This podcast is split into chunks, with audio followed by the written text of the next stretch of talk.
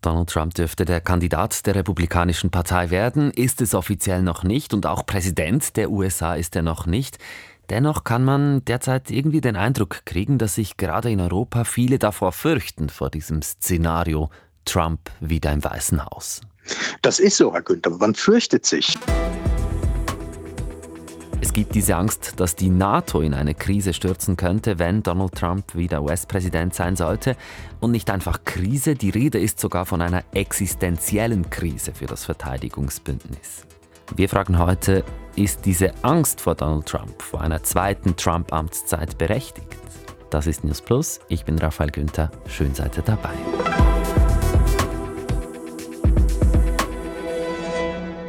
Es ist irgendwie wie wenn was Schlimmes passiert und man ist durchgekommen und denkt sich, gut, das ist vorbei, das kommt nicht wieder, es ist Vergangenheit.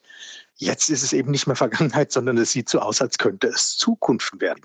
Das ist Thomas Jäger. Er ist genau der Richtige für meine Fragen heute, weil er ist nicht nur USA-Experte, er ist auch Professor für internationale Politik an der Uni Köln. Herr Jäger, wovor fürchtet man sich denn überhaupt? Zum Ersten ist es eine diffuse Angst. Eine Angst, die sich ja seit zwei Jahren in Europa breit gemacht hat, nämlich die Angst vor der nuklearen Erpressung durch Russland, durch Angriffe. Angst vor Krieg ist da. Und dann kommt Donald Trump und sagt, äh, ja, wenn ihr nicht macht, was ich will, dann werde ich euch nicht beschützen. Und die Europäer sind auf den Schutz der Vereinigten Staaten angewiesen, weil ansonsten eben die Abschreckung wegfällt. Die können die Europäer alleine nicht organisieren. Und das ist ein Hauptgrund, wo das momentan herkommt. In den Hintergrund tritt völlig das, was in der ersten Amtszeit von Trump dann sehr im Vordergrund stand, nämlich Strafzölle und ähnliches, die äh, China-Politik, die er äh, schärfer ausgerichtet hat und wo man in Europa meinte, na, äh, lasst uns doch weiterhin mit China Geschäfte machen. Das tritt momentan in den Hintergrund, sondern es ist die Frage, kehrt die Gewalt nach Europa zurück? Donald Trump, der hat eben erst an einer Wahlkampfveranstaltung in South Carolina gesagt, wenn die NATO-Staaten nicht das zahlen, was sie müssten, dann können sie nicht mehr auf den Schutz der USA zählen. They asked me that question. One of the presidents of a big country stood up and said, Well, sir, uh, if we don't pay and we're attacked by Russia, will you protect us? I said, You didn't pay? You're delinquent? He said, Yes. No, I would not protect you. In fact, I would encourage them to do whatever the hell they want. You gotta pay. You gotta pay your bills. Wer nicht zahlt, wird nicht beschützt. Eigentlich ist die NATO aber genau dafür da, dass andere helfen, wenn ein Mitgliedsland angegriffen wird. Beistandsgarantie nennt sich das. Und eigentlich müsste jedes NATO-Land 2% seiner Wirtschaftsleistung fürs Militär ausgeben. Machen aber nicht alle. Und genau darauf pocht eben Trump. Mit dieser Aussage hat Trump, ich sage es mal so, ein bisschen in ein Wespennest gestochen. Jegliche Relativierung der Beistandsgarantie der NATO ist unverantwortlich und gefährlich, hat der deutsche Bundeskanzler Olaf Scholz gesagt. Gestern hat ein Gipfel der NATO-Verteidigungsministerinnen und Minister stattgefunden und da waren diese Aussagen Trumps großes Thema. Irrational, irresponsible and outright dangerous. Ja, irrational, unverantwortlich und gefährlich seien so Aussagen, hat Linda Thomas Greenfield gesagt, die NATO-Botschafterin der USA. Und der Generalsekretär der NATO Jens Stoltenberg hat klargemacht, hey, wir sind gar nicht so schlecht unterwegs. In diesem Jahr schaffen das Ziel 18 der 31 Mitgliedstaaten, also die geben so viel Geld aus, wie sie müssten. Und sowieso so Andeutungen, dass man einander nicht helfe, die seien gefährlich any suggestion that we are not standing up for each other does undermine the security of all of us. Und dann gab es noch eine Aussage des deutschen Verteidigungsministers Boris Pistorius. Wenn ich ihm in der ARD zuhöre, dann habe ich den Eindruck, der wollte alles vor allem etwas runtertemperieren. Ich muss wirklich sagen, das sind Äußerungen, die man zur Kenntnis nehmen muss. Wir müssen einfach bei uns bleiben und nicht wie das Kaninchen auf die Schlange starren. Und wenn die NATO-Länder jetzt ihre Verteidigungsbudgets tatsächlich auch erhöhen, kann das denn Trump überhaupt beruhigen? Das wird ihn erstmal insofern beruhigen, dass er sagen kann, Leute, ihr seht, ich habe gewonnen. Die haben das gemacht. Ich habe sie dazu gebracht. Das ist für ihn ganz wichtig, seinen Anhängern zu zeigen, was er durchgesetzt hat. Und es wäre mit Blick wenn wir jetzt über Trump hinausschauen und seine Mannschaft in den Blick nehmen, äh, wäre das für diejenigen beruhigender, weil sie in China den zentralen Gegner sehen und ihre Ressourcen aus Europa zunehmend abziehen wollen. Nicht mehr so viel Unterstützung leisten, wenn man denkt, man braucht sie im Pazifik. Das wiederum ist genau das, was Putin in die Hände spielt. Putin wartet ja nur darauf, dass die Amerikaner Ressourcen aus Europa abziehen, weil er weiß, die Europäer selbst sind nicht in der Lage, sich zu verteidigen.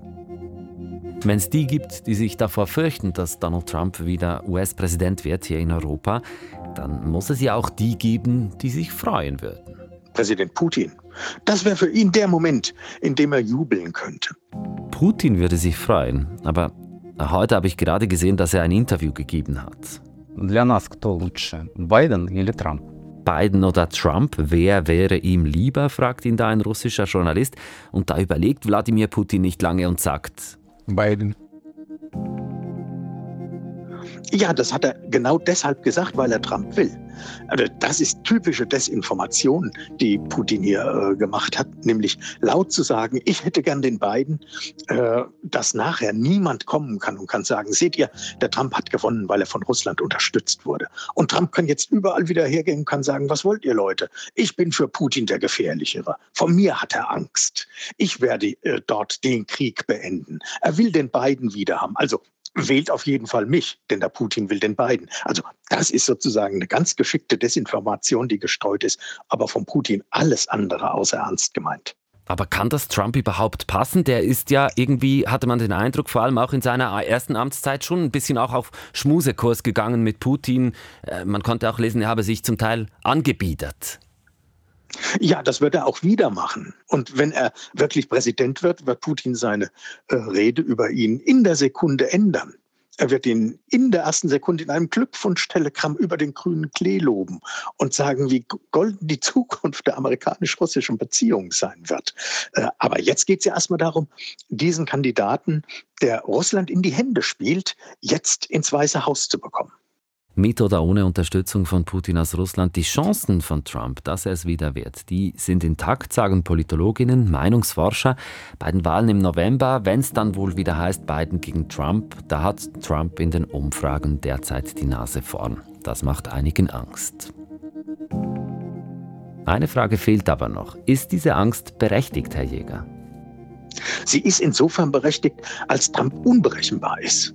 Als wir jetzt aus europäischer Interessenlage überhaupt nicht wissen, was am Ende bei ihm herauskommt. Es gibt einen großen Unterschied, wenn es denn eine zweite Amtszeit gibt, zur ersten. Bei der ersten Amtszeit war es so, dass Trump überraschend gewonnen hat. Niemand hat damit gerechnet und er auch nicht. Deswegen hat er gar keine Mannschaft gehabt. Er fing dann an zu suchen, wer könnte denn überhaupt Führungspositionen in der Regierung übernehmen. Und das war ja ein Tohuwabohu.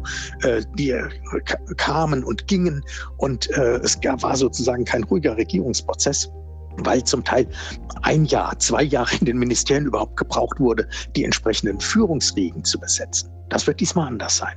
Und es werden auch nicht irgendwelche Leute sein, die einen großen Namen haben, äh, die man kennt, mit denen er meint, sich schmücken zu können, sondern es werden die sein, die über die Jahre hin jetzt Trumps Regierungsprogramm ausgearbeitet haben. Seine Anhänger, ganz loyal. Und die werden entsprechend nicht wie in der ersten Amtszeit seine erratischen Entscheidungen einzufangen versuchen und in eine ruhige Regierungsarbeit zu überführen, sondern sie werden sie ausführen. Und das wird Trump 2, wenn es denn dazu kommt, für die Staaten, die mit den USA zu tun haben, viel unberechenbarer und gefährlicher machen, als das bei Trump 1 war. Sagt Thomas Jäger, Professor für internationale Politik an der Universität in Köln.